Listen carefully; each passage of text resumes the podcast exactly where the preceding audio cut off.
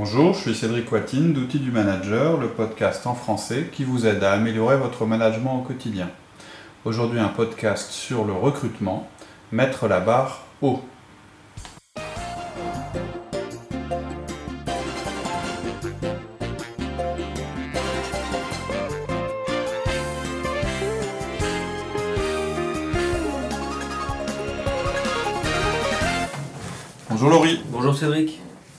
Pas encore fait de podcast sur le recrutement. Euh, donc euh, ça y est, on va s'y mettre. Euh, et on va débuter notre série sur le recrutement par ce qui nous paraît plus important, c'est-à-dire d'être d'une exigence absolue. surtout qu'on se rend compte avec l'expérience qu'un recrutement, c'est vraiment pas facile et... Bah, surtout, un mauvais recrutement, c'est dramatique je pense que c'est la cause d'échec invisible la plus grave en termes de personnel dans les entreprises. Surtout dans un pays comme le nôtre, bah, à tort ou à raison, hein, je, n'ai pas là pour juger, mais qui ne facilite pas les marches en arrière en cas de mauvais recrutement. C'est vrai qu'en France, quand on s'est planté, c'est très très dur de faire machine arrière. séparer de la personne. Voilà. Et pourtant, c'est ce qui devrait être le plus simple, parce que de, de comprendre que le succès de votre entreprise ou de votre équipe va vraiment dépendre des membres qui la composent. Donc on n'a pas toujours la chance de choisir ses collaborateurs, c'est un fait. Euh, nous, on vous donne plein d'outils justement pour euh, euh, améliorer votre équipe, mais ce qu'on n'a pas encore fait, c'est vous donner des... On l'a fait un petit peu dans le cadre de la gestion de projet, mais ce qu'on n'a pas fait, c'est dire bah, quand vous avez la chance ou l'opportunité de pouvoir composer votre équipe, ou de recruter un membre de votre équipe, euh, vous comment allez, le faire Voilà, comment le faire. et le message très simple qu'on va vous délivrer dans ce podcast, c'est d'être extrêmement difficile. Euh, personnellement, moi j'en ai pris euh, conscience bah, dans ma carrière, mais aussi en lisant un des livres connus de Jim Collins, où il souligne que l'important c'est de faire monter les bonnes personnes dans le bus. Get the right people in the bus. C'est bête, mais on n'y pense pas, pas assez. Mais ce qui vous permettra, le, le truc le plus simple pour réussir, bah, c'est d'avoir les bonnes personnes dans votre équipe.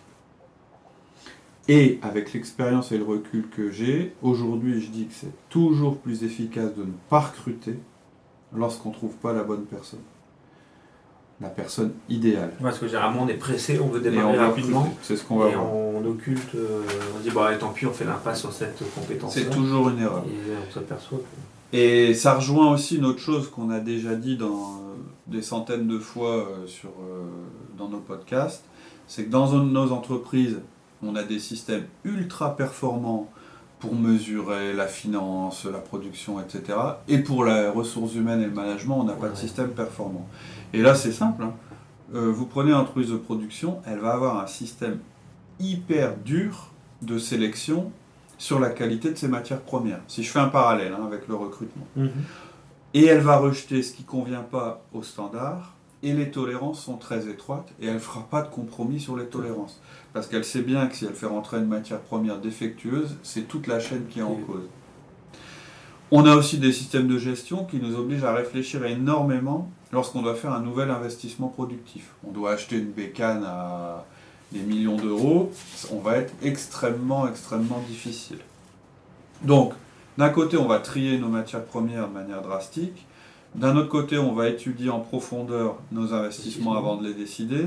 Et pourtant, quand on va prendre la décision la plus importante, c'est-à-dire la qualité des personnes qu'on va faire rentrer, dont va dépendre directement la qualité de notre entreprise au quotidien, bien plus que les achats de matières premières, ou bien quand on va recruter des personnes, dans le coup, va chiffrer sur des années. Quand vous recrutez quelqu'un, ça va vous coûter cette année, puis la suivante et ainsi un impact sur notre organisation aussi. Alors ça se chiffrer exactement en, masse salariale, en effet collatéral en cas d'erreur, sur l'ambiance de votre équipe, etc. Bah dans ce cas-là, on va prendre cette décision, soit euh, on va la faire prendre par quelqu'un d'autre, c'est-à-dire qu'on va complètement euh, confier aux ressources humaines tout le processus de recrutement, ou euh, on va le faire sur un ressenti. Ah oui, je le sens bien ce mec-là, je le prends. Un petit peu comme si on se disait Ah ouais, cette bécane-là, je, la sens bien, allez, on va mettre cette bécane-là sans l'analyser vraiment en détail, sans être difficile, etc. Ou qu'on a acheté nos matières premières en disant Oui, oui, là de loin, je trouve que ça a l'air pas mal. Moi, ça me paraît aberrant, mais pourtant, c'est ce qu'on fait euh, beaucoup euh, dans les décisions, dans tout ce qui touche euh, les matières humaines, les ressources humaines. Le recrutement, ça doit être un sujet qui te tient à cœur. Oui, parce que c'est vraiment la base de tout le reste. Et euh, on entend, moi j'entends beaucoup de cadres qui se plaignent, machin, oh là là, il est pas terrible, machin. mais c'est eux qui les ont embauchés. C'est-à-dire que l'erreur, ils l'ont faite à la base. Et je pense que très souvent, on recrute de, manière non responsable ou non professionnelle, et ensuite on se plaint que ça marche pas. C'est ça qui. C'est un peu comme si je vais, je vais dans un magasin, j'achète une chemise, et puis je me rends compte qu'elle est trop petite et je me plains. Alors que je l'ai essayé et que je l'ai vu avant. Le recrutement, c'est vraiment, vous avez la possibilité de choisir. Ça arrivera pas souvent. Donc soyez très très difficile. Si vous vous trompez, les conséquences seront dramatiques. Dramatiques Tu peux bah préciser un peu? Ouais, ouais, bah, sans rentrer dans le détail, c'est en gros, c'est la plus grave erreur. Une erreur de recrutement, c'est la plus grave erreur que vous pouvez faire. Vous prenez le risque de casser votre équipe, de perdre un temps vraiment considérable, de démotiver les personnes, de, faire, de leur faire faire des heures improductives en plus, ou vous-même de devoir faire des heures parce que euh, la personne n'est pas à la hauteur. Et donc au final, vous allez vous retrouver avec une équipe ou une entreprise moins performante, moins, donc moins compétitive.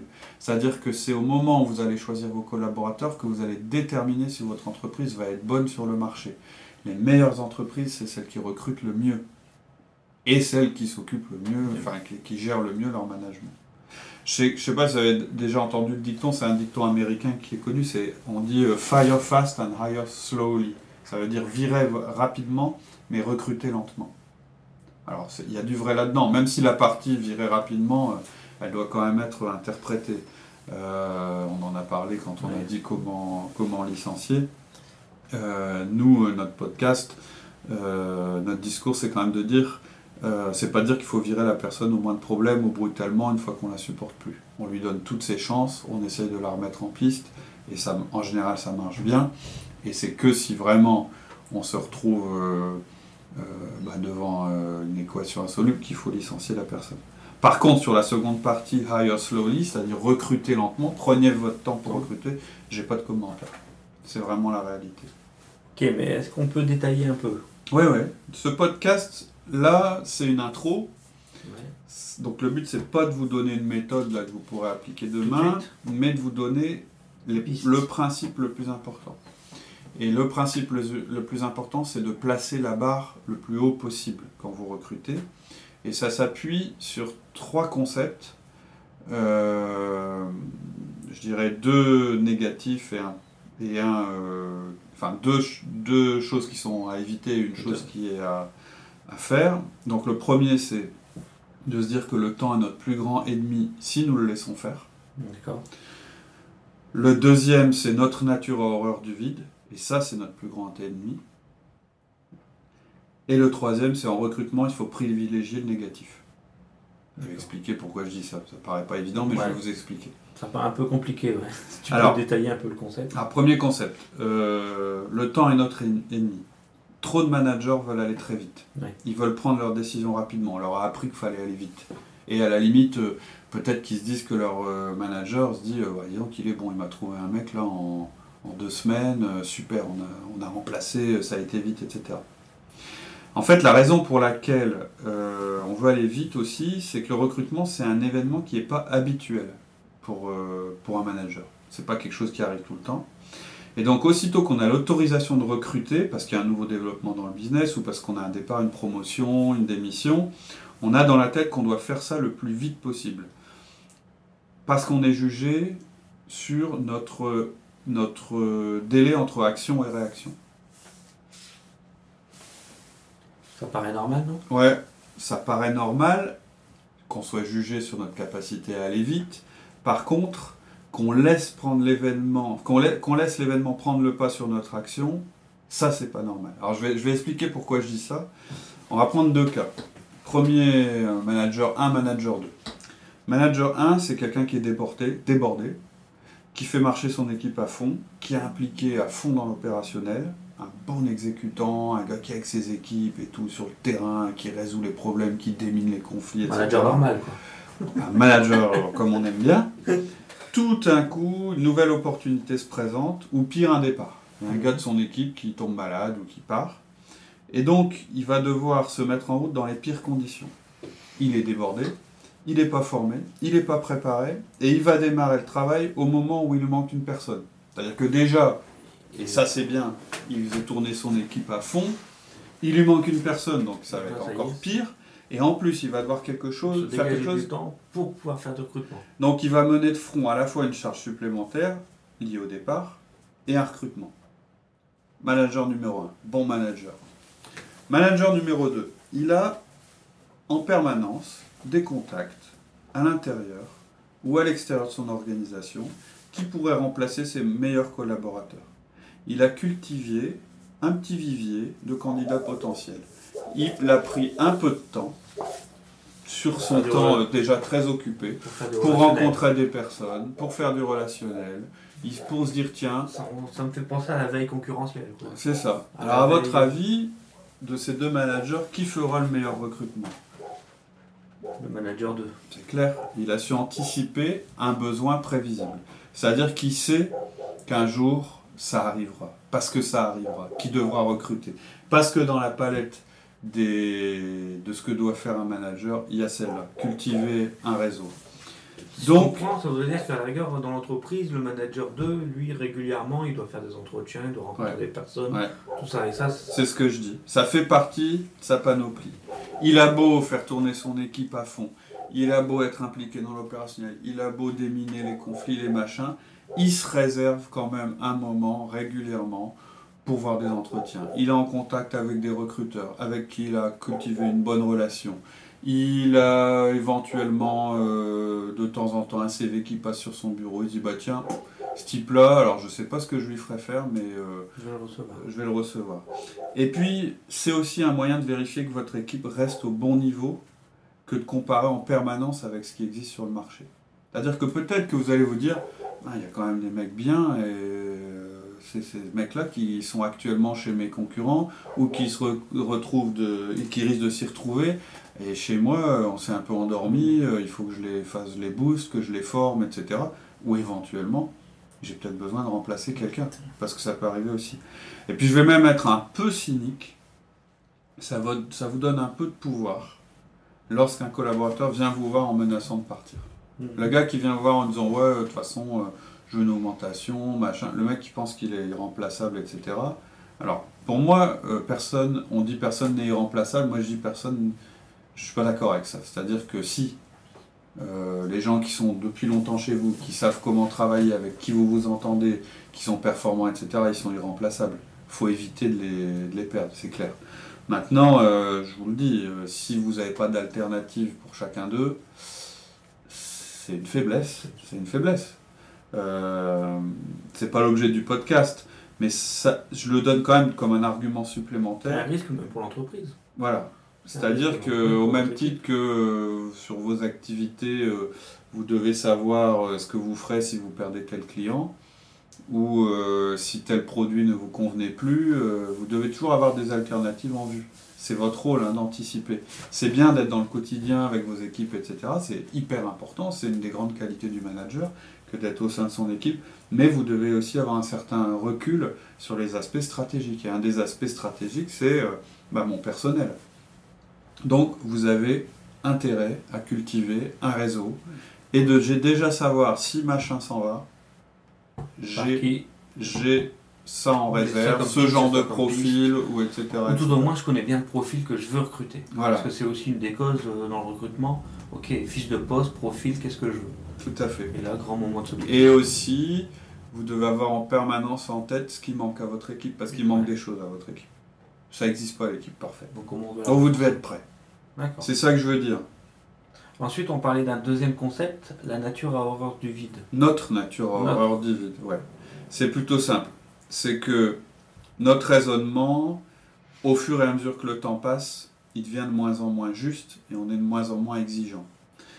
Euh, on, on- on devient... on- on- quand on doit remplacer quelqu'un, qu'on a une équipe euh, qui fonctionne euh, donc en mode dégradé, forcément, Ouais. euh, on panique et on est On de moins en moins exigeant Ouais. et tout ce qui nous intéresse c'est de boucher un trou. Mhm. Bon, j'apprends aujourd'hui que Paul nous quitte. Et puis en plus il veut partir vite et en plus euh, il veut pas faire sa période d'essai, il a trouvé autre chose. Ok, Au début, on se dit, il faut que je retrouve un autre Paul. Il était vraiment bien, ce mec-là. Je veux retrouver le même. Les mêmes points forts, les mêmes avantages. Il était bon là-dedans, il savait faire ça, etc. Ça, c'est ce qu'on se dit au début. Puis au fur et à mesure qu'on voit des candidats ou qu'on n'en voit pas, qu'on n'en trouve pas, on se dit, bon, ok, mais euh, Bon, en fait, trouver. retrouver le même, euh, c'est pas une bonne idée. C'est souvent le raisonnement. On se dit non, non, je retrouverai jamais le même mec, c'est pas possible. Il y a pas de, euh, il a pas de clone, donc euh, tant pis, il faut que je trouve autre chose. Puis après, on se dit bon, ok, je trouve personne de vraiment convaincant. Mais si je pourvois pas le poste, mon boss, il risque de se dire, en fait, votre équipe, elle tourne avec une personne en moins.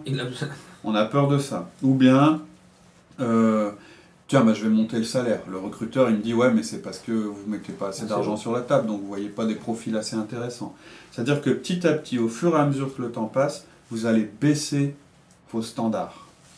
Vous allez faire des compromis. Et à la fin, tout ce qui va vous intéresser, vous allez arriver à un moment où c'est euh, donnez-moi n'importe qui euh, pour mettre dans ce poste-là, de toute façon on s'arrangera, je redistribuerai les fonctions dans l'équipe, etc., etc. Et là, Et là, c'est le début des ennuis. c'est clair. Effectivement, sur le coup, ça va marcher. C'est-à-dire que la personne va vous aider un petit peu au début, forcément, elle est là, elle va pas être là à rien faire. Mais vous êtes en fait déjà tiré une balle dans le pied, et même dans le pied de votre équipe, et la gangrène va commencer à monter. Le boulot va aller croissant, parce que je ne connais pas l'entreprise, où au fur et à mesure qu'on avance, il y a de moins en moins de boulot, et de moins en moins de problèmes, et c'est de moins en moins compliqué, ça je ne Mhm. connais pas. Pour moi, ce que je constate, c'est que c'est de plus en plus compliqué dans les entreprises. Il faut prendre des décisions de plus en plus vite. euh, euh, il faut résoudre de plus en plus de problèmes. Vous en résolvez un, il y en a un, deux- un deuxième qui arrive, etc. Donc la première chose sur laquelle vous ne pouvez pas compter, c'est que ça simplifie.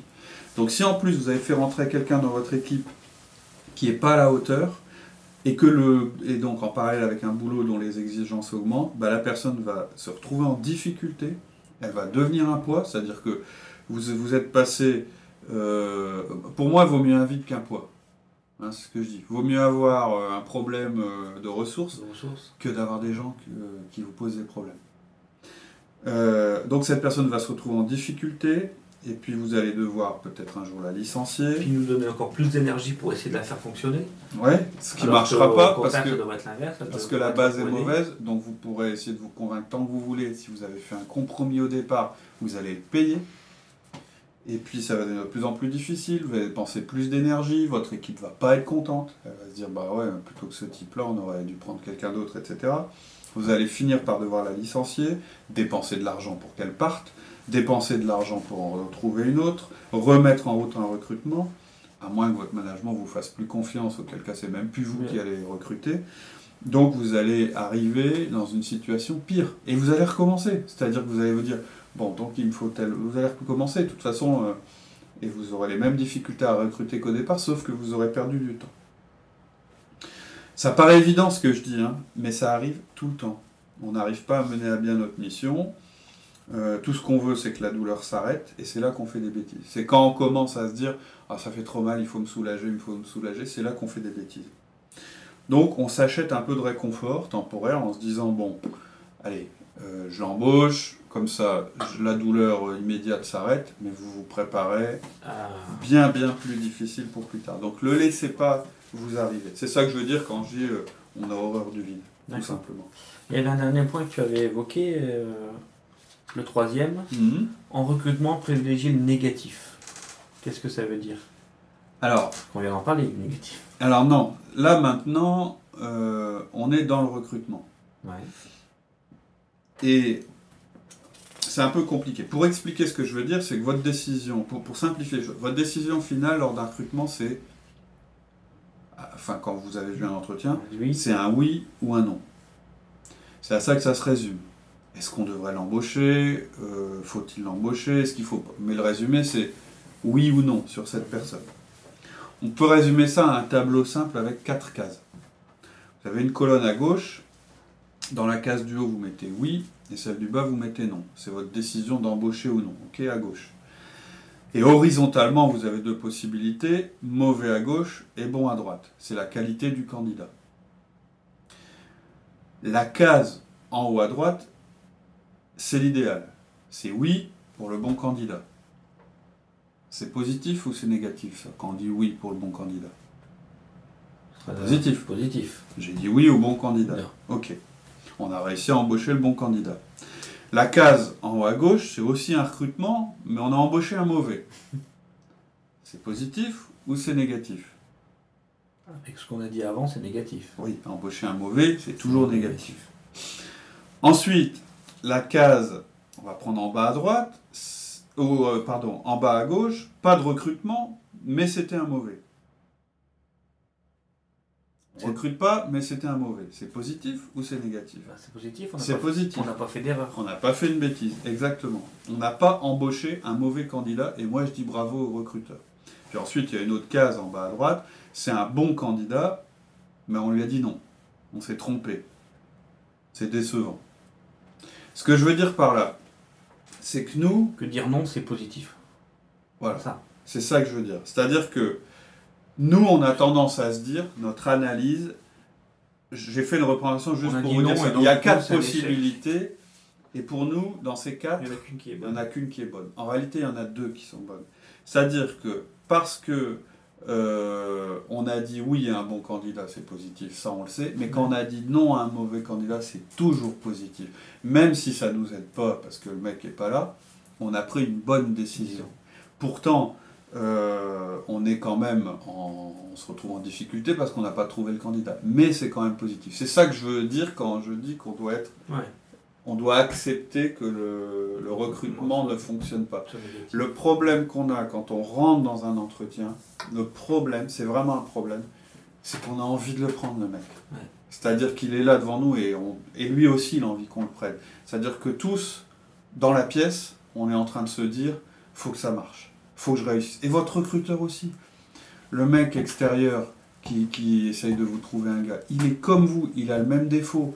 Il veut dépenser le moins d'argent possible pour que vous recrutiez. Son objectif, c'est qu'il ait le moins de frais possible et que vous trouviez quelqu'un rapidement. En plus, c'est sur ces critères-là que vous allez le payer. Vous allez lui dire, faut aller vite, et puis, euh, faut pas que ça me coûte trop cher. Et, faut, et voilà, vous allez donner une limite dans le temps. Donc, vous allez vous mettre en condition pour faire une bêtise. Et ça, j'ai souvent répété cette règle-là. Dans une entreprise, il y aura toujours plus de travail que la capacité de l'entreprise. Et c'est de choisir par priorité qui vous perdra ou qui vous sauvera. Et bien là, c'est pareil. On est toujours à court de temps. Et la plupart des managers vont privilégier le fait de recruter plutôt que la qualité du candidat. On veut cosser la case. Je dois recruter une personne. Oui. Est-ce que je l'ai recruté Oui, non. Et c'est ça notre critère. Alors qu'en fait, notre critère, c'est je dois recruter une personne de qualité et je dois rejeter toutes les personnes qui ne correspondent pas. Et dans les deux cas, c'est du positif. En fait, quand vous demandez à un manager c'est quoi sa plus grande crainte, c'est il vous répond jamais de ne pas recruter la bonne personne qui vient en premier. C'est pas avoir l'autorisation de recruter ou de louper un bon candidat. C'est-à-dire que nos trois cases, là, nous, pour nous, trois cases sur quatre sont des échecs, alors qu'en réalité, c'est deux cases sur quatre qui sont des échecs. C'est ce que je voulais dire quand je parlais du négatif. Mais je voulais. Euh, c'est-à-dire que le principal risque lorsque vous embauchez, c'est pas de louper un bon candidat, c'est d'embaucher un mauvais. Et la crainte de louper un bon, un bon risque de vous faire embaucher un mauvais, alors que c'est l'inverse qui est pas vrai. En résumé, vous devez faire tout ce que vous pouvez pour éviter de recruter un mauvais. C'est ça qu'il faut retenir. Mm. S'il y a une chose à retenir, c'est ça. Votre objectif, ça doit être, je ne dois pas laisser rentrer moindre doute, un mauvais dans ma boîte. C'est le pire que je puisse faire. Alors, je dis un mauvais, je ne juge pas la personne, hein. je parle de l'adéquation de la personne par rapport au poste. Embaucher la mauvaise personne, c'est tellement négatif en termes de productivité, de morale, d'efficacité que ça doit être évité à tout prix. Vous devez vraiment l'éviter. Ok, ensuite tu parlais donc de dire, en parlant, de mettre la barre haut. Ouais. Qu'est-ce que bah. qu'est-ce que l'on veut dire par mettre la barre haut En termes de compétences Alors la, première chose, vous devez mettre la barre haut euh, par rapport à vous-même. Euh, en termes de qualité de recrutement, la première chose, c'est ce que j'ai dit tout à l'heure, vous devez être préparé. C'est-à-dire que vous devez déjà, quand c'est possible, avoir cultivé votre réseau. C'est déjà une manière de mettre la barre haut vis-à-vis de vous, vis à -vis du recrutement. Mais ce que je veux dire, c'est que vous devez durcir maintenant le processus de recrutement. Vous allez le rendre incroyablement difficile, même pour vous. Et comment? Bah, La réponse standard que vous devez, quand vous devez recruter, c'est non. Je dis pas souvent ça, hein, mais là, c'est non. Vous devez rentrer dans la pièce en vous disant, si j'ai le moins de doute, c'est non. Mm. Si mon équipe a des doutes, c'est non. Si je vous dis, tiens, je referai bien un entretien parce que j'ai une mauvaise impression, mais qui est négative au départ, faites pas l'entretien. Vous perdez déjà du temps. Envoyez-en un autre. Si vous avez la moindre crainte que la personne ait du mal à assumer le job ou une partie du job, c'est non. Pendant l'interview, vous notez pas les raisons pour lesquelles vous, allez l'embaucher.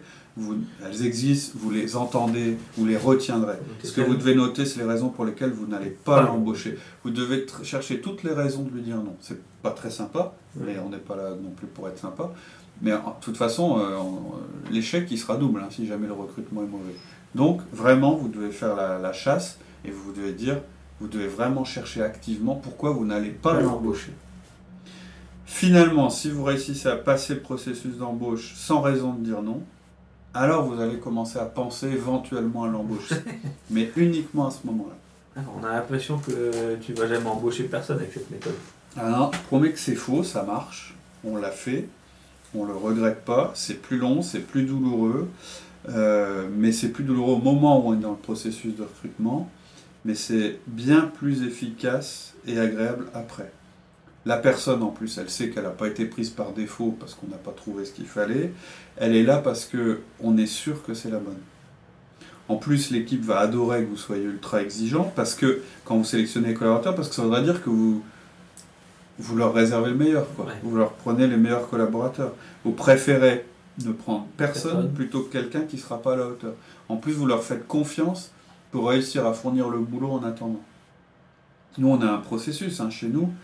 Euh, on fait d'abord, il n'y a jamais un recrutement qui se fait euh, de manière seule. Euh, Et ensuite, dans les personnes qui ont, qui ont vu la, qui ont assisté aux entretiens, si une seule met un veto, on ne recrute pas. Donc c'est possible. Et, et souvent la, personne est vue par des membres de l'équipe dans laquelle elle va travailler. Qui sont pas managers. Donc voilà, c'est le principe fondamental. Mettez la barre très haut. On a un recrutement récent qu'on a fait. On a attendu très longtemps. On a vraiment, ça nous a causé vraiment des problèmes en interne. Je ne regrette pas une seconde qu'on ait attendu. Parce qu'aujourd'hui, euh, bah, ça marche bien mieux que ce qu'on aurait pu espérer. Petit résumé sur les trois concepts? Bah, Ce qu'il faut retenir, c'est qu'il faut mettre la barre haut. J'ai expliqué pourquoi. Et les trois concepts, bah, le temps est votre ennemi si vous le laissez faire. Autrement dit, intégrer des entretiens dans votre planning normal, même si vous n'êtes pas en phase de recrutement. Ayez des contacts avec des recruteurs sans arrêt. Puis même, hein, ça peut arriver, vous allez peut-être tomber sur quelqu'un et vous allez décider d'aller voir votre patron en disant écoutez, celui-là, il faut l'embaucher. Je sais, il n'y a pas le budget, il n'y a pas le machin, mais il faut le prendre il va nous permettre de faire ça, ça, ça, qui n'était pas prévu. Deuxième concept, votre nature horreur du vide, c'est une erreur. Autrement dit, ne privilégiez jamais le remplissage à la qualité du candidat. Et la troisième, c'est soyez négatif en entretien. Rappelez-vous la matrice. Quand vous rejetez un candidat, c'est positif. Autrement dit, ne, et l'autre chose, c'est ne cherchez pas les raisons de dire oui, en entretien, mais les raisons de dire non. Mettez-vous bien ça dans le crâne en rentrant dans la salle. Ça ne veut pas dire qu'il faut être désagréable avec le candidat, mais on est tous pareils. On rencontre quelqu'un, il est nouveau, on va lui vendre notre boîte. moi, c'est ma, ma tendance. Hein. J'ai tellement envie de lui montrer que ma boîte est bien que je biaise les questions puisque je lui. c'est presque moi qui, qui, lui fais le poste. C'est le défaut qu'on peut avoir. Donc, quand vous rentrez dans la salle, pensez non. Ok. Eh bien, merci beaucoup. À bientôt. À très bientôt. Au revoir. Au revoir.